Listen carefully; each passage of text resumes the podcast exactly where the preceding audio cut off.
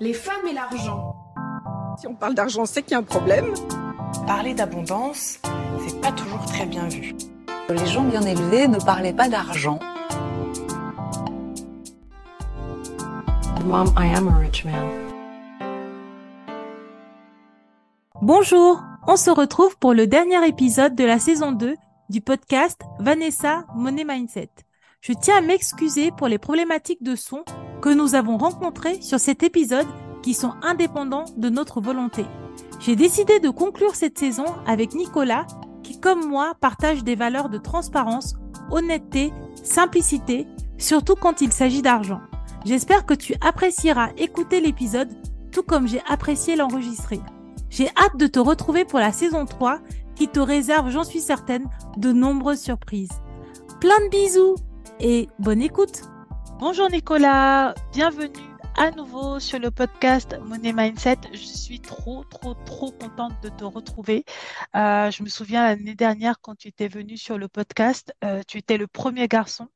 Euh, tu étais même le seul. À l'époque, j'avais décidé que tu serais le seul homme à venir sur le podcast. Mais finalement, j'en ai trouvé euh, des tout aussi talentueux que toi. Donc, euh, et le podcast est devenu mixte. Mais pour toutes les auditrices qui ne te connaissent pas, est-ce que tu veux dire des petits trucs pour te représenter rapidement? Salut Vanessa, ça me fait hyper, hyper plaisir que tu me, que tu me ravides et qu'on puisse repasser un petit moment ensemble pour pouvoir, pour pouvoir discuter. ouais, écoute, bah, pour ceux qui n'avaient pas vu le premier épisode, moi je m'appelle Nicolas Doplé, je suis investisseur et spéculateur. Tu, on avait beaucoup parlé de spéculation derrière. sur les marchés de la bourse et de la crypto-monnaie, j'ai une société où j'enseigne et je suis actuellement en train d'ouvrir un cabinet de conseil en investissement financier. Voilà, un petit peu pour faire ultra rapide. Oui, oui, parce que je pense que mm, après cet épisode, les femmes, elles iront euh, découvrir ton épisode, surtout que c'était l'un des épisodes qui avait le mieux marché euh, à l'époque. euh, et j'étais étonnée de à quel point elles étaient curieuses pour en savoir plus sur la spéculation. Ça me faisait vraiment plaisir de pouvoir échanger avec toi parce que l'année dernière, quand on avait enregistré, tu étais donc un spéculateur. As toujours spéculé sur euh, euh, les cryptos et tu utilisais beaucoup l'exchange FTX, qui est un exchange qui s'est écroulé de manière extrêmement violente. Et je me souviens, quand ça s'est écroulé, je m'étais dit, ah, il faut que je demande à Nicolas comment ça se passe. Mais en même temps, je m'étais un peu censurée parce que c'était d'une telle violence que je me suis dit que j'allais te laisser revenir un peu de toutes tes émotions. Est-ce que tu peux nous raconter un peu comment ça se passe? Est-ce que tu peux nous expliquer comment est-ce qu'en tant que spéculateur, investisseur, quand on a mis son argent sur un exchange et que euh, ça s'écroule comme ça, comment est-ce qu'on vit le truc? Alors, déjà, on vit le truc euh, de façon très très mal parce que euh, la chute de FTX, c'est quelque chose qui s'est passé quand même en très peu de temps. C'est-à-dire que tu avais un jour ou deux pour te décider. moi, je me rappelle des news. ça disait, ça y est, FTX commence à avoir des problèmes, etc. Mais FTX, à ce moment-là, c'était quand même le deuxième plus gros exchange. Et moi, j'ai jamais été là pour raconter des niaises. Euh, beaucoup de personnes sur les réseaux sociaux sont en train de dire oui, oh là là, FTX, c'était sûr, etc. FTX ne laissait aucune faille, c'était impossible de le savoir, si ce n'est deux jours avant que ça tombe. et malheureusement, on avait deux jours pour se décider. Et, et moi, personnellement, quand j'ai vu les news, je me suis dit, bon, ça doit juste être un petit coup de panique, etc. Il faut savoir que la quasi-totalité de mon portefeuille spéculatif crypto était sur les cryptos enfin était sur FTX. Euh, et du coup, bah, euh, forcément, bah, voilà, quand il a coulé, j'ai perdu le, une, bah, le capital euh, qui était dédié à la spéculation crypto sur contrats futurs. Il faut savoir que j'ai plusieurs portefeuilles et un portefeuille qui, qui, me sert à échanger sur les contrats futurs et en gros à faire de la plus-value et à chercher un peu de performance en plus de mes investissements classiques. donc la spéculation hein, dans la définition. et donc, bah, bah, voilà, ce portefeuille-là, bah, tout simplement, il est parti avec FTX. Donc comment est-ce qu'on vit ça? Ça m'a fait bizarrement penser à, euh, je ne sais pas si tu te rappelles, quand je t'avais dit que quand j'avais commencé la spéculation, j'avais perdu 2000 euros euh, en, une heure ou deux, ou deux.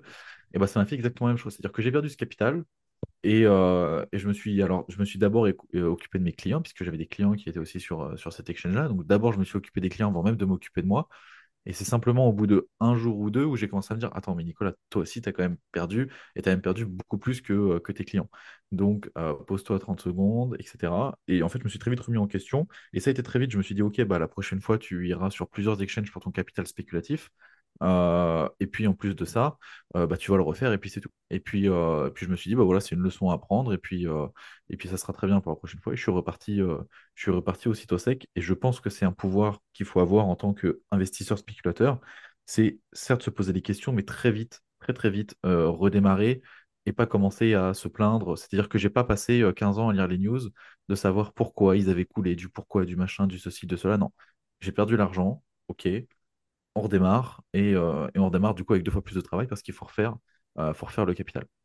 Bah écoute, je te remercie vraiment pour, euh, ta transparence et pour le témoignage que tu nous livres parce que je sais que ça vaut de l'or. Il y en a plein, il y a plein de gens là qui donnent des conseils sur Internet. Jamais ils diraient la vérité. Jamais il dira à quel point c'est difficile, à quel point moi je te comprends vraiment et parce que je sais que j'ai pas perdu. Moi j'étais pas sur FTX. Je me souviens que j'avais juste ouvert un MetaMask, j'étais allée faire joujou là-bas et on m'avait piraté mon MetaMask. Ça m'avait suffi, ça m'avait suffi pour comprendre que mon ma tolérance au risque n'était pas trop élevée et c'est pour ça que je n'ai jamais fait de spéculation. Je n'ai fait que des investissements long terme avec en plus un risque assez modéré. Donc, par contre, c'est bien que toi, tu viennes nous dire la vérité, c'est-à-dire que euh, ben, les cryptos, on a toujours su que c'était un, marché qui était quand même assez risqué. Euh, quand on est un spéculateur, un professionnel, un professionnel bon, parce que moi, j'ai confiance en toi, je sais que tu es bon, tu es excellent, euh, tu fais du bon travail.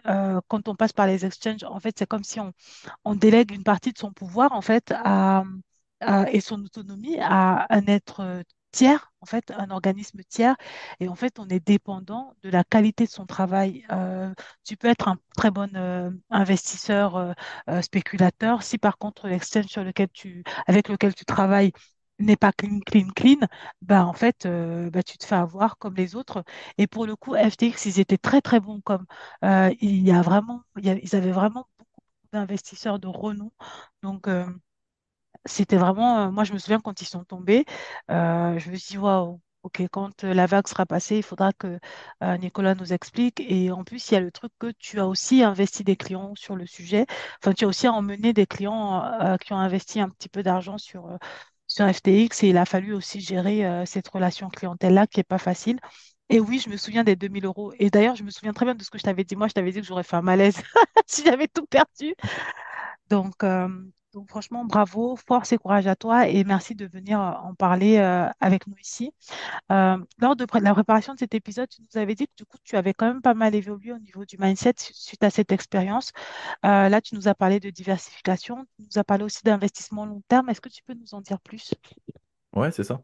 Alors, comme, je t'avais dit lors du précédent podcast, c'est-à-dire que j'ai toujours été spéculateur, mais avant de, faire de la spéculation, j'ai commencé par l'investissement. J'ai eu la chance de commencer les choses dans l'ordre, Euh, c'est-à-dire qu'il y a beaucoup de personnes qui euh, commencent le trading, après ils vont un peu faire l'investissement, puis après ils font du machin, puis du ceci, puis cela, puis finalement ils se perdent à chaque fois. Moi, j'ai eu la chance de commencer par de l'investissement, des investissements simples, classiques, et ensuite d'évoluer, une fois que c'était acquis, vers des choses de plus en plus compliquées, puis au final, euh, cette fameuse spéculation. Ce qu'il faut donc comprendre, c'est que quand j'ai perdu de l'argent sur FTX, comme je te l'ai dit, c'était mon capital spéculatif. Mon capital spéculatif, ça équivalait, ça équivaut grosso modo à, euh, à l'époque, c'était entre 40 et 30 000 euros, pour être totalement transparent. Et donc, ces 40 000 et 30 000 euros sont disparus, mais j'avais de l'argent autrement, puisque je m'étais très exposé aux crypto-monnaies. Et je suis toujours très exposé aux crypto-monnaies, même si le marché boursier reste très, très intéressant. Et j'ai des billes dans le marché boursier, mais plus autant qu'avant, il faut l'avouer. Mais, euh, et donc, j'avais aussi euh, de l'argent sur des plateformes décentralisées. hein. Euh, ce sont donc des plateformes qui n'ont aucun intermédiaire, aucun intermédiaire de confiance. Donc là-dessus, ça n'a pas bougé. J'ai même pu faire continuer et évoluer mon capital. J'ai une Ledger, notamment, qui est juste à côté de mon écran, là. Et puis bah, aussi, j'ai des, des placements en bourse. Donc, en bourse, tout, tout a continué à se passer. En fait, tout a bien continué à se passer, sauf ce capital-là. Donc, c'est pour ça aussi que j'ai pas dramatisé. Et aussi parce qu'il faut bien comprendre une chose tu as parlé de diversification, il faut aussi parler de profil. C'est-à-dire que je connais mon profil et je connais le profil aussi de mes clients.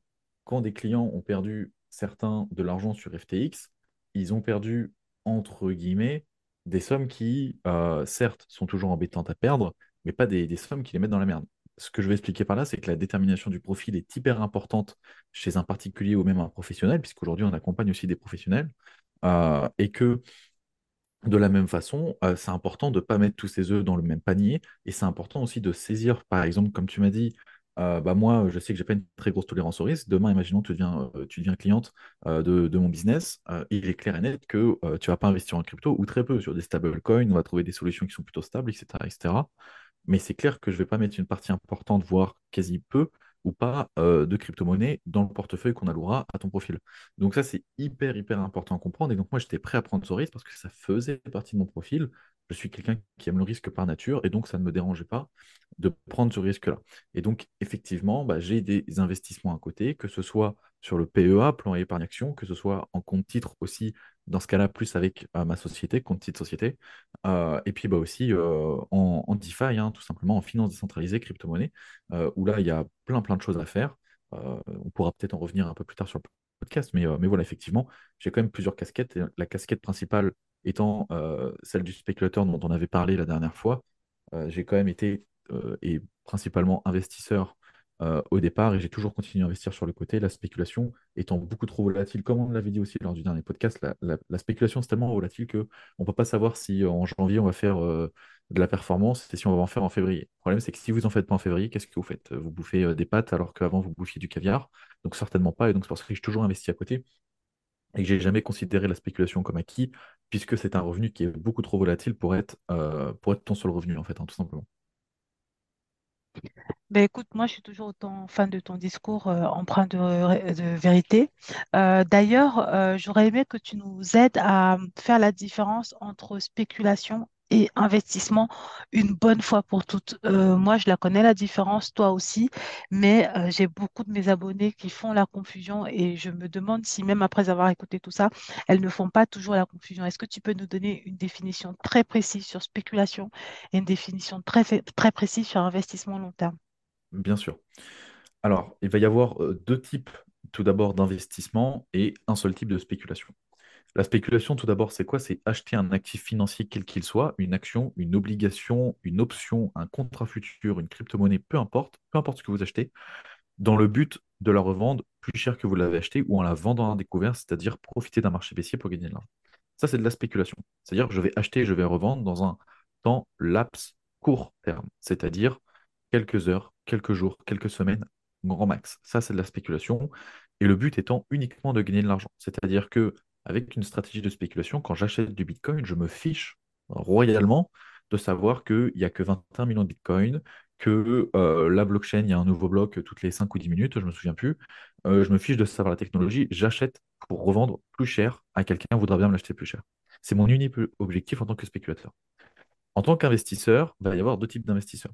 Il y a l'investisseur qui, tout comme le spéculateur, va chercher à acheter pour revendre, mais à un horizon temps beaucoup plus long il peut y avoir des investisseurs court terme. Encore une fois, il n'y a pas euh, une chose, c'est-à-dire que sur les vidéos YouTube ou bien souvent plus sur TikTok, on va essayer de vous dire, voilà, un investisseur long terme garde ses investissements plus longtemps. Il y a plusieurs aussi casquettes d'investisseurs. Il y a celui qui va garder quelques années, d'autres qui va garder quelques dizaines d'années, et quelqu'un qui va chercher à garder un actif ad vitam aeternam. Dans tous les cas, l'objectif du premier type d'investisseur, c'est d'acheter et quand même de revendre. C'est d'avoir une appréciation sur capital sur le long terme et, euh, tout simplement revendre, de revendre le bien le bien ou euh, l'actif, euh, l'actif numérique. Le deuxième type d'investisseur, ça va être une personne qui va acheter un actif dans le but d'en avoir des rétrocommissions. Des rétrocommissions qui peuvent être différentes sous la forme d'actifs que vous achetez. Si c'est une action, ça sera des dividendes. Si c'est une obligation, ce seront des coupons. Si c'est une crypto avec la finance décentralisée, ça sera des revenus soit de stacking, soit de liquidity providing, euh, soit de lending et borrowing, etc. Je sais que ça peut paraître un peu complexe et on reviendra là-dessus si tu as des questions mais euh, en gros, ça va être d'acheter un actif pour en avoir des revenus passifs, en plus d'avoir possiblement une évolution de ce dernier. C'est-à-dire, en plus de ça, avoir une évolution en termes de capital. Finalement, en fait, on pourrait simplement comparer ça à l'immobilier. Un spéculateur, c'est quelqu'un qui fait de l'achat et revente de biens immobiliers. C'est quelqu'un qui va acheter un bien immobilier et qui va le garder quelques mois, le rénover ou faire ce que vous voulez avec, et puis il cherche à le revendre. Un investisseur, c'est celui qui va acheter sa résidence principale et la revendre dans 20 ans, ou acheter une résidence et la louer. Et en fait, vous comparez ça au marché des actifs, et ça sera des actifs numériques, donc soit crypto, soit actions, obligations, etc. C'est exactement la même chose. Donc un investisseur, il va soit acheter quelque chose et le garder très très longtemps avant de le revendre, ou alors l'acheter et essayer de toucher des revenus passifs grâce à ce dernier. Un spéculateur, il va simplement l'acheter pour le revendre très rapidement. Tu nous as donné des super exemples. Je pense que plus personne ne fera la confusion. Et euh, j'aime beaucoup le parallèle avec euh, le parallélisme que tu as fait avec l'immobilier parce que c'est vraiment ça. Moi, concernant mes investissements boursiers, figure-toi que je, suis partie sur des titres que j'espère ne jamais vendre tout en espérant bien sûr que les entreprises euh, se porteront bien jusque-là, ou alors Mhm. vraiment les vendre dans peut-être 20, 30, 40 ans, tu vois. Donc, euh, franchement, merci beaucoup pour, euh, pour cette explication. Et euh, l'autre question que j'avais aussi, c'était, donc, toi, tu étais investisseur avant, tu es devenu spéculateur, il y a eu des hauts, il y a eu des bas, et à chaque fois, tu as réussi à te relever sans jamais te plaindre, franchement, sur tes, sur tes, toutes tes vidéos, régulièrement, je les like, elles me font trop rire, parce que moi, je te trouve trop dur. Tout le monde n'a pas le mindset de vainqueur que, tu as. Euh, comment euh, tu fais au niveau du moral pour, euh, pour tenir le coup? Parce que euh, moi, j'ai interviewé Clara Mollet, qui était une investisseuse tradeuse sur les marchés financiers et plus précisément les matières premières, donc en Amérique du Sud. Euh, elle nous parlait de la pression, elle nous parlait du stress, elle nous parlait de la compétition, elle nous parlait aussi de, de toutes ces, euh, de toutes ces nuits blanches à être toujours connectée. Euh, toi, euh, en plus de ça, tu, travailles, tu traites pour ton propre compte, euh, c'est-à-dire que tu l'as bien vécu. Si tu fais une erreur, c'est ton capital perso, c'est c'est presque pas ta vie que tu joues, mais oui, le perso, tu vois, ton compte, ton argent, tes économies, beaucoup de choses comme ça. Même si tu es diversifié et même si tu modules le risque, comment au niveau du mindset, tu t'es organisé pour, pour pouvoir le travailler et pour pouvoir être en mode vainqueur comme ça, H24. Déjà, est-ce que c'est le cas ou est-ce que des fois tu as des, tu as des coups de mou? Euh, quels sont les sacrifices que ça t'a coûté? Euh, parce que moi, en tant qu'entrepreneuse, par exemple, je sais les sacrifices que ça me coûte en termes de famille, de ne pas avoir autant ma famille, de ne pas avoir autant mes amis. Est-ce que tu as éventuellement, je dirais pas forcément des conseils, mais des choses à partager euh, à la communauté pour qu'on puisse s'inspirer de toi? Ouais, bien sûr, bien sûr. Déjà, la première chose par rapport à la spéculation, ce qui m'a permis au niveau de la spéculation, euh, et d'ailleurs je reviens sur ce que tu m'as dit, d'abord investisseur, d'abord spéculateur, en fait la spéculation c'est venu naturellement avec l'investissement, comme en tant une branche, en fait comme je l'avais dit dans, dans, dans l'ancien podcast, du moins je crois l'avoir dit, moi j'ai toujours vu la spéculation comme quelque chose déjà de très difficile, et ça c'est quelque chose sur lequel on reviendra sur l'évolution professionnelle que j'ai pu avoir cette, cette dernière année, euh, puisqu'en fait finalement j'ai compris que quasiment personne peut être rentable en spéculation, il faut avouer les choses. Euh, c'est tellement compliqué psychologiquement, comme tu l'as dit, que c'est très compliqué, mais j'ai toujours vu la spéculation comme, j'ai envie de dire, une branche de l'investissement pour essayer d'améliorer ses performances générales à la fin de l'année. C'est-à-dire, tu as ton bilan d'investissement, et si possible, la spéculation va venir euh, redonner des fleurs à cet investissement si jamais cet investissement, bah, une année X ou Y, il t'a pas donné de rentabilité, ce qui peut être largement possible. hein. Bon, ça c'est la première chose. La deuxième chose, comment est-ce que j'ai géré la pression? Déjà au niveau de la spéculation, première chose j'ai appliqué la loi 80-20 de Pareto. J'en parle très très souvent à mes élèves. C'est-à-dire, il y a la première chose que j'ai compris, c'est j'ai très très vite arrêté dès la première année le day trading. Le day trading, c'est quoi? C'est le fait d'acheter un actif et de le revendre, hein, donc spéculation, mais dans la journée. C'est-à-dire, avant la fin de la journée, je devais me débarrasser de tous mes actifs. C'est ce que j'ai fait la première année sur les marchés américains et européens, beaucoup américains d'ailleurs au début. Et, euh, et- et j'ai très vite arrêté tout simplement parce que j'ai bien vu que certes, euh, ça permettait de gagner, on va dire, très rapidement, de perdre aussi très rapidement, de gagner très rapidement. Euh, mais c'était euh, un bouffe-temps pas possible. C'était un bouffe santé pas possible. J'ai euh, 23 ans, j'ai des cheveux blancs hein, quand même. Donc euh, j'ai passé mes nuits là-dessus. Non, c'était pas possible. Surtout qu'en plus, c'était un marché quand décalé. Ça ouvre, alors de souvenir, ça ouvrait de 15h30. à- Donc on fait du boulot. Je, je terminais la session américaine euh, lors de la fermeture parce qu'en fait, on a un boom de liquidité à la fermeture. Donc voilà, j'étais à la fermeture. Enfin bref, c'était une galère pas possible. Donc déjà, tout ça, j'ai arrêté. Et quand j'ai commencé en plus pro, j'ai euh, j'ai mis en place de la spéculation sur plusieurs jours, plusieurs semaines ce qui me permet d'avoir une heure le matin dessus, puis après, euh, après c'est terminé, je, je- ferme. Et donc ça déjà, c'était une première chose, de comprendre que euh, je vais y passer 20% du temps ça m'apportera 80% des résultats. Ça, c'est la première chose. La, la deuxième chose, c'est qu'est-ce que j'ai fait pour gérer la pression? Je pense qu'on avait parlé aussi dans le premier podcast, c'est le fait de toujours vouloir être un pilier. Je sais que tu as dit, par exemple, tout à l'heure que j'étais très dur, mais c'est parce que j'estime que euh, dans la société aujourd'hui, notamment en France, on est de plus en plus à te dire, c'est pas grave si tu n'y arrives pas, ne t'inquiète pas. En fait, je pense que le système très socialiste qu'on a aujourd'hui enlève, comment expliquer, la part de responsabilité des gens, et les gens sont de moins en moins responsables. Moi, euh, ayant été à la rue, euh, ayant dû tout le temps me débrouiller par moi-même, j'ai bien compris qu'est-ce que c'était que la responsabilité et que si je me responsabilisais pas, personne n'allait venir le faire pour moi. Et donc, euh, ce, fait de se responsabiliser, de dire c'est de ma faute s'il m'arrive quelque chose, même si c'est pas de ta faute, c'est de ta faute. Comme ça, au moins, il n'y a pas de je passe 15 ans sur les news à regarder le pourquoi du comment, du ceci, du cela, du machin. Non, c'est ma faute. Hop, je passe à autre chose très rapidement. J'en tire les leçons, bien sûr, je les note, euh, et ensuite je passe à autre chose. Et ça, c'est très très important. Et ce, ce truc de vouloir se responsabiliser, c'est aussi dans l'objectif, comme je l'avais dit, je pense, en, pareil, dans le précédent podcast, je fais beaucoup référence à celui-ci, c'est pour ça qu'il faut que vous ayez l'écouter après celui-là, c'est de vouloir être un pilier. C'est-à-dire que j'ai toujours voulu être un pilier pour ma famille, j'ai toujours voulu être un pilier pour les gens qui m'entourent, j'ai tout le temps voulu être celui qui crée le patrimoine qui va être légué ensuite. C'est-à-dire que mes ancêtres ont commencé à un point plus bas que moi, ils ont réussi à me donner un statut social qui est celui de pouvoir manger. Moi, j'ai commencé plus bas que mes enfants commenceront. Je vais laisser une trace qui leur permettra de commencer à une marche au-dessus de moi, qui leur permettra, eux, ensuite, de donner à leurs enfants une marche au-dessus pour qu'ils puissent commencer aussi de plus haut, etc. etc., etc. Et moi, c'est ça l'objectif que j'ai, c'est vraiment de créer un patrimoine, c'est de créer, euh, un patrimoine familial. Et donc, euh, de... j'ai pas le temps en fait de me plaindre. C'est-à-dire que j'ai pas le temps de me plaindre. Évidemment que j'ai des coups mous par rapport à ce que tu m'as dit tout à l'heure. Évidemment que des fois je suis fatigué, évidemment que des fois je me repose, je suis pas surhumain. Mais je veux dire, à un moment donné, si je passe mon temps à me reposer, qui va faire les choses?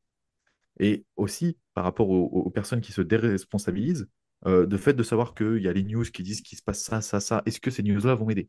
Est-ce que savoir qu'en ce moment, il y a la grève et que la CGT, en ce moment, elle défile dans les rues, ça va m'aider à gagner plus d'argent, ça va m'aider à satisfaire plus mes clients? Non, ça va rien m'apporter. Donc je m'en fiche, je me détache totalement de ça et je suis focus sur mon objectif. Pourquoi? Parce que si je veux changer les choses, il faut d'abord se changer soi-même. En changeant soi-même, on peut ensuite changer son entourage. En changeant son entourage, on pourra ensuite toucher plus de personnes. Mais il faut d'abord commencer par soi. Et si on commence pas par soi, je suis désolé de le dire, mais on ne pourra pas changer le monde. Donc si on veut apporter quelque chose comme moi je veux l'apporter, c'est-à-dire apporter aux gens une solution d'investissement pour ne pas terminer, euh, excuse-moi d'être grossier, mais pour ne pas terminer dans la merde, parce qu'aujourd'hui, avec l'IA qui est en train d'arriver, avec euh, la mondialisation de l'emploi, euh, avec les retraites qui sont de moins en moins bien payées, etc., etc., et le coût de la vie qui devient de plus en plus cher et la différenciation entre les pauvres et les riches qui devient de plus en plus large, de plus en plus énorme. Les riches deviennent de plus en plus riches, les pauvres deviennent de plus en plus pauvres. je me dis, moi, j'ai quelque chose, c'est-à-dire que si j'ai une mission sur Terre et que je suis né pour ça, c'est pouvoir apporter aux gens une solution d'investissement et leur faire comprendre les tenants et les aboutissants, pouvoir leur proposer une solution. Et donc, si je veux pouvoir remplir ça, qui je pense a déjà été une assez grosse mission comme ça que je me suis fixé, euh, j'ai pas le temps de regarder euh, ce qui se passe chez le voisin, etc. Donc, c'est pour ça que je suis focus. Euh, c'est voilà, j'ai un objectif, je dois l'atteindre. Point barre. Je veux pas savoir le pourquoi du comment, ou du moins, je veux pas savoir ce qui se passe ailleurs. Et donc, c'est pour ça que je suis focus. Et donc, c'est pour ça que je suis sur ce 80-20 également dans l'entrepreneuriat. Euh, et que j'ai pas le temps de. En fait, j'ai pas le temps de me plaindre. Euh, et si je commence à me plaindre, et ben après, euh, c'est les intérêts composés marchent comme ça. Ça marche dans l'investissement, mais ça marche aussi dans la vie. Si vous commencez à vous plaindre et vous commencez à avoir que du noir, vous allez attirer que du noir à vous, pas par la loi d'attraction de l'univers ou quoi que ce soit, mais parce que vous êtes tellement dans la négativité que ça va se ressentir autour de vous et vous n'allez attirer que du négatif. Si au contraire vous êtes positif et ambitieux et que vous parlez toujours de vos objectifs aux personnes, bah, il y a bien une personne qui va être intéressée, qui va potentiellement devenir un client, potentiellement devenir un apporteur d'affaires, potentiellement vous donner, euh, je sais pas, des, des, idées, des machins, des ceci, des cela. Et donc, c'est pour ça qu'il faut toujours être dans l'objectif de faire mieux, bien que, bien sûr, il faut savoir se reposer, et bien sûr que des fois j'ai des coups de mots, et d'ailleurs, je bosse quand même un peu moins que ce qu'on avait pu voir précédemment dans le podcast. Maintenant, j'ai appris à me calmer un petit peu entre deux. voilà. Non, mais pour moi, ce que tu dis, c'est une source d'inspiration parce que moi, j'ai pas forcément réduit hein, en fait, le temps de travail. Je travaille toujours beaucoup, un peu trop. Mais, mais c'est vrai que ce que tu dis, c'est vraiment important. C'est que tu nous fais comprendre que tu as pris du recul, tu as évolué, tu as mûri, et ça c'est bien parce qu'il y a des gens qui peuvent répéter pendant des années, des années les mêmes erreurs. Toi, non. Euh, le fait, le principe de responsabilité, je suis complètement d'accord. Surtout que je trouve que c'est vrai qu'on est dans un pays où, mais je, moi, je ne sais pas si c'est vraiment de la faute des Français ou si c'est la faute du gouvernement ou si c'est plutôt pas un peu des deux, parce que dès qu'il y a un problème, on s'attend à ce que l'État le règle et euh, l'État aussi prend beaucoup de d'initiatives sans que des fois demande quoi que ce soit. Oui, non, je sais. Je sais, mais moi, je, là-dessus, je suis plutôt alignée avec toi, c'est-à-dire qu'on est responsable de, notre vie, on est responsable de nous-mêmes. Et, euh, et c'est marrant parce que je partage vraiment ce que tu, penses? C'est-à-dire que euh, il y a un fossé qui va de plus en plus se creuser. Euh, les riches seront de plus en plus riches, les pauvres seront de plus en plus pauvres. Et en plus, avec euh, les nouvelles technologies et l'informatique, qui est quand même une barrière à l'entrée bien plus importante que les autres barrières, parce qu'il faut comprendre, j'ai l'impression que j'ai peur que ça puisse encore se développer, ce fossé. Et après, moi, j'aime bien le fait que tu nous expliques euh, que tu as bien pris euh, aussi conscience euh, du fait que trop travailler ou euh, trop se focaliser sur, euh, sur la recherche de l'argent ou l'optimisation du patrimoine, c'est pas que ça, la vie. Donc, du coup, tu travailles un peu moins, euh, tu as, tu essaies d'avoir un meilleur équilibre pro-perso. Oui, non, on a, on a un Nicolas mature et, et ça fait plaisir à entendre. Et la dernière, le dernier point que j'avais envie d'aborder aussi, c'était l'aspect certification. Parce que moi, je le dis toujours, hein, moi j'ai commencé par la banque. Quand tu travailles pour une banque, bon, on te force à, faire, à passer l'AMF. Euh, même si on ne fait pas de toi un expert spéculateur investisseur, au moins tu connais les risques et tu es responsable euh, un peu plus en tout cas qu'un YouTuber qui vend des formations sur la finance et qui n'y connaît rien. Et j'ai l'impression que depuis que tu as commencé ces, euh, ces formations-là, ton discours a aussi évolué. Tu, tu as, tu as une, tu t'es déjà responsable à mes yeux, mais j'ai l'impression que tu es encore plus responsable, tu es encore pas prudent, mais euh, tu responsabilises encore plus et tu alertes beaucoup. Tu vois, qu'est-ce que tu pourras en dire là, là-dessus? Qu'est-ce que ça a eu comme impact pour toi, sur toi, les, euh, certifications? Écoute, déjà, c'est euh, c'est pas les certifications qui ont un impact sur moi, pour être sincère, c'est euh, le retour d'expérience de cette année d'entrepreneuriat. Cette année d'entrepreneuriat, ça a été simple. J'ai euh, j'ai développé une activité de coaching où j'accompagne pendant quatre mois les gens. euh, et, euh, et sur ces quatre mois, on essaye de, je leur apprends tout ce que je, moi j'ai pu apprendre au cours de- des cinq dernières années. Et donc, je leur apprends une stratégie, je leur apprends à connaître leur profil, c'est-à-dire, c'est pas parce que je t'apprends une stratégie qu'il faut que tu l'appliques bêtement, ça se trouve, l'adapter comme ceci ou comme cela va plus convenir à ton profil en fonction de ton risque, de ton machin, de ton cible. Bref, c'est vraiment ultra personnalisé, et l'objectif, c'est que tu sois indépendant. Bon. Euh, à travers ça, forcément, j'apprenais aussi la spéculation. Il y a une chose dont je me suis rendu compte, c'est que, comme je te l'ai dit un peu plus tôt, la spéculation, il y a quasiment personne qui va être rentable avec, même si tu donnes une stratégie qui est rentable, c'est tellement dur psychologiquement à tenir que la plupart ne sont pas rentables. Et donc, c'est pour ça que j'ai de plus en plus penché euh, le coaching vers l'investissement. Euh, c'est tout simplement pour améliorer l'offre et améliorer les résultats de mes clients, puisqu'encore une fois, moi, c'est ce qui m'importe. Euh, qu'est-ce qui va me rapporter des clients? C'est que mes clients soient satisfaits et qu'ils parlent de moi. Pour qu'ils soient satisfaits et qu'ils parlent de moi, il faut que le service soit à la hauteur et qu'il rapporte des résultats. Donc moi, c'est mon, mon seul focus. Donc, euh, j'ai de plus en plus tourné vers l'investissement. Et en tournant vers l'investissement, déjà qu'il y avait énormément de charlatans dans le trading, mais j'ai découvert qu'il y avait aussi une bonne tonne de charlatans dans, l'investissement. Comme par exemple, oui, investis sur des actions à dividendes, tu verras, c'est génial. Ah oui, c'est génial, comme ça, tu as 30% d'imposition et comme ça, ton patrimoine, au lieu de mettre 15 ans à le bâtir, bah, tu vas mettre 30 ans. Euh, enfin bref, là, je donne un exemple tout simple, mais il y a des tonnes et des tonnes d'exemples euh, de personnes qui vous disent euh, tout le temps la même chose. Oui, investis sur un ETF en DCA, tu verras, dans 40 ans, tu seras millionnaire. Super. Euh, bref, c'est toujours les mêmes choses qu'on voit. Investi sur un ETF World, alors que ton World, est exposé à 80% en Amérique et que de toute façon, tout le reste de ton exposition, c'est que des marchés euh, des marchés euh, qui sont non émergents et donc qui sont des marchés déjà émergents, qui sont déjà émergés entre guillemets, donc euh, France, euh, Allemagne, Canada, Australie, etc. Et donc finalement qui sont totalement corrélés au SP 500 et donc tu achèterais un SP 500, ça te coûterait moins cher en termes de frais et tu ferais plus de performance. Bref, tout- toutes des choses qui sont tout le temps pareilles, je vois tout le monde se copier-coller sur l'investissement et je me suis dit, euh, mince, il y a quelque chose à faire. J'ai aussi compris une chose, c'est que euh, mes clients, ils voulaient que je les accompagne sur le long terme. C'est-à-dire que j'ai eu beaucoup de, de- de clients que j'ai accompagnés pendant quatre mois, sur lesquels je continue à demander des news, etc. Ils me disent, oui, Nico, euh, je sais comment faire, mais j'ai quand même envie que tu sois là quand je le fais. J'ai quand même envie que tu continues, même si je sais comment adapter ma stratégie en fonction de mon profil qui va évoluer, hein, parce que bien sûr, vous investissez pas pareil quand vous avez 20 ans, que quand vous en avez 30, que vous en avez 40, que vous avez euh, un gamin à responsabilité, un job qui vous demande beaucoup de temps parce que c'est un job à responsabilité, etc., etc. Euh, La stratégie va changer et l'approche patrimoniale va changer. Et donc, quand j'ai vu ça, je me suis dit, OK, bon, je vais les accompagner sur le long terme. Sauf que je me suis dit, attends, Nicolas, tu avais déjà passé une certification de conseiller en investissement financier qu'est-ce qui te manque pour aller plus loin? Et comme je te l'avais dit, moi, ce que je kiffe faire, c'est pas vendre des formations, c'est accompagner les gens personnellement à la réussite. Et donc, je me suis dit, écoute, il te reste pas grand-chose pour devenir, euh, pour ouvrir un cabinet de conseil en investissement financier. Très, juste la certification AMF à passer, puis deux, trois autres choses, euh, qui sont très rapides à passer et que je vais avoir en très peu de temps. Euh, c'est surtout la certif AMF qui va dire le plus gros morceau. Et donc, eh ben, je me suis mis pour objectif d'ici trois à quatre mois de passer ma certification AMF et d'ouvrir un cabinet de conseiller en investissement financier et de switcher de, de, bah, de formateur, de formation entre guillemets, à cabinet de conseil en investissement. Donc ça, c'est ce que je suis en train de faire. Et donc oui, du coup, forcément, cette certification, on va pas se mentir, elle m'apporte pas grand-chose parce que tout ce que je suis en train de lire ou apprendre, je le connais déjà. Mais ça me permet d'avoir encore plus de responsabilités. Et moi, ça, j'adore parce que ça me challenge. Et puis surtout, ça me permet d'accompagner mes clients de façon encore plus perso, ce que je ne pouvais pas faire en tant que simple formateur, parce qu'après, vous rentrez quand même dans le conseil. Et le conseil, euh, bah, c'est réglementé par l'État et il ne faut pas faire n'importe quoi.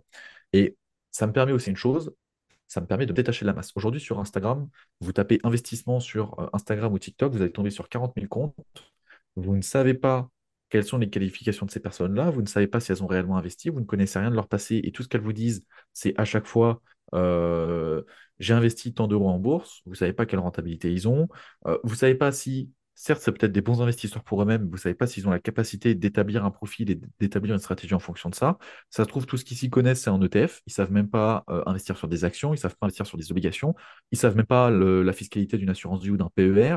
Euh, ils ne savent pas comment vous accompagner en crypto-monnaie. Euh, ils ne savent pas que, par exemple, la crypto-monnaie pour votre profil, bah, c'est niet, ou alors c'est 2% du patrimoine gros max, etc., etc. Bref, ils ont très peu ou pas de connaissances, ils ont lu deux bouquins, et encore une fois, je ne veux pas dire je suis le meilleur ou quoi que ce soit, mais c'est vrai que la majorité des personnes sur Instagram et TikTok euh, ont quand même euh, des connaissances euh, très, peu, très peu développées.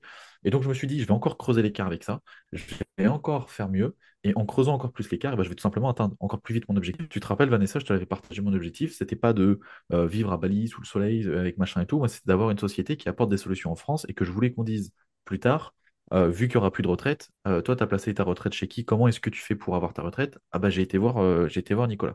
Voilà. Moi, c'était mon objectif, c'est toujours mon objectif. Et aujourd'hui, je pense qu'en rentrant un peu plus dans le pro, plus que dans la formation, avec un cabinet de conseil et voir pourquoi pas même plus tard un cabinet de gestion, de rentrer encore plus dans le pro, je pense que ça me permettra encore plus d'atteindre cet objectif, puisque cet objectif, c'est rendre les gens indépendants euh, que ce soit de façon indépendante par eux-mêmes ou euh, via moi. Et je pense que ces obtentions professionnelles vont permettre d'atteindre encore plus mon objectif. Donc oui, effectivement, euh, je suis en train de, passer tout ça. Et, voilà, tout ça est en cours. Ouais, je me souviens de, tes ambitions et de ton objectif. Et franchement, bravo. Moi, je dis bravo de, continuer à avancer en ce sens. pour ma part, on était assez, euh, pour ma part, on était plutôt euh, alignés parce que quand je disais en fait, euh, qu'est-ce que la certification t'a apporté? La certification, c'est qu'un papier, on s'en fout en fait. Mais c'est souvent, je trouve que moi, ce que j'avais aimé dans l'AMF, c'était toute la partie réglementation. Il y a une forte sensibilisation en fait sur, sur, sur le risque. Euh, je trouve en plus bon, bah, des, informations sur euh, les produits un peu plus techniques qui, pour moi, en fait, euh, m'avaient apporté ce côté responsabilité qui fait que tu peux pas dire n'importe quoi, en fait. Mais bon, après, c'est vrai que ça date, ça date vraiment. Donc, ça se trouve, je confonds encore avec un autre examen. Euh, je suis contente de t'écouter parler parce que moi, je sens quand même une évolution et en effet, euh, il faut savoir euh, distinguer aussi les interlocuteurs et je pense qu'il faut aussi savoir aller chercher quoi chez qui. Moi, par exemple, je parlais beaucoup de crypto avant. Mais j'ai jamais donné de conseils en crypto. c'était juste pour expliquer ce que c'était parce que j'étais investisseuse crypto. D'ailleurs, j'ai même jamais donné de conseils en investissement tout court, maintenant que j'y pense. Mais euh, je suis d'accord avec toi que oui, il faut savoir euh, distinguer euh, les bons formateurs des mauvais et ça passe par leur background, leur passé, leur expérience surtout, les témoignages clients, les certifications qu'ils ont, mais pas seulement, la clarté aussi sur leur investissement. La transparence. Mais après, moi, je suis pas non plus trop, trop fan des investisseurs qui partagent absolument tout avec leurs abonnés parce que moi, j'ai l'impression que les abonnés, ils vont copier sans comprendre. Tu vois, si tu dis exactement sur quel support tu es, euh, moi, le peu de fois où je me suis euh, hasardée à le faire, euh, je voyais des gens prêts à le faire, tu vois? Donc, du coup, c'est vrai que c'est hyper, hyper délicat. et moi, par exemple, tu vois, ça me challenge toujours par rapport à mon positionnement parce que moi, je me positionne comme en tant que vulgarisatrice d'informations sur la finance. Tu vois, euh, pas forcément euh, money coach sur l'investissement. Par contre, je parle d'investissement et je dis que c'est important d'investir. Et euh, moi, mon expertise, elle est vraiment sur euh, la, comment dire, sur euh, la gestion euh, déjà du budget, parce que c'est un peu la base, mais aussi sur euh, la gestion de la relation à l'argent, qui est tout aussi importante en fait. Tu vois, il y a des gens même, ils vont croire qu'ils vont se former, ils vont savoir exactement ce qu'il faut faire pour investir, mais après, ils vont s'auto-saboter eux-mêmes euh, sans comprendre que c'est pas une problématique technique, c'est une problématique de euh, je m'auto-sabote parce que en fait, dans mon enfance, euh, j'avais pas été aimée, du coup, j'ai des problèmes d'estime de moi. Enfin, je te fais un gros, gros résumé, mais tu as beaucoup de ça. Du coup, j'ai des problèmes d'estime de moi, du coup, je vais enchaîner les mauvaises décisions ou alors je vais avoir des achats compulsifs que je ne vais pas être capable d'expliquer, de régler ou même d'arrêter. Tu vois, c'est vraiment sur Mhm. ce, sur ce genre de problématique que je, que je travaille et euh, c'est assez proche euh, parce que ça touche à l'argent, mais c'est pas exactement sur le euh, comment investir, quoi investir, sur quoi acheter, même si je suis capable de le faire parce que en compte banquier aussi, euh, il y a un certain nombre de, de produits euh, que tu connais, euh, même si finalement, tu vois, les produits bancaires, c'est pas du tout les plus intéressants. Les assurances vie, elles sont horriblement chères et, euh, et en fait, ça force parfois à aller sur les néobanques. Bien sûr. Bref, en gros, euh, tu me forces à réfléchir sur mon propre positionnement, c'est intéressant. Euh, est-ce que tu peux nous en dire plus sur, euh, du coup, ton accompagnement, à qui tu t'adresses et comment est-ce qu'il faut faire pour te contacter? Ok, alors, euh, pour l'accompagnement en tout cas qu'on propose actuellement, en attendant l'ouverture du cabinet donc sur la société actuelle que, que j'ai, c'est comme je te dis, c'est un accompagnement de, de 4 mois euh, qui vise quand même les personnes qui ont déjà une situation. C'est-à-dire que euh, je veux faire comprendre une chose aux gens, euh, faire des rendements fixes, devenir riche avec les marchés financiers, ça n'existe pas. J'ai toujours été très clair là-dessus. Les investissements, la spéculation, tout ce que vous voulez, ne cherche qu'à développer une situation déjà existante. Si aujourd'hui vous êtes dans la merde, ça m'intéresse pas d'accompagner ces gens-là. Quand j'ai des clients, enfin des, clients, des prospects qui viennent me voir et qui me disent, Nicolas, écoute, moi je suis au chômage ou je suis à la CAF et, euh, et, euh, et j'aimerais investir, je leur dis, mais n'investis pas. D'abord, sors-toi de ta situation. Et voilà quel est le plan pour sortir de ta situation, trouver un job, essayer de gagner plus, faire plus d'heures, faire ceci, faire cela. Alors, je sais que ça fait toujours mal quand je dis ça. Les gens vont dire, ah là là, mais t'as pas de cœur, etc.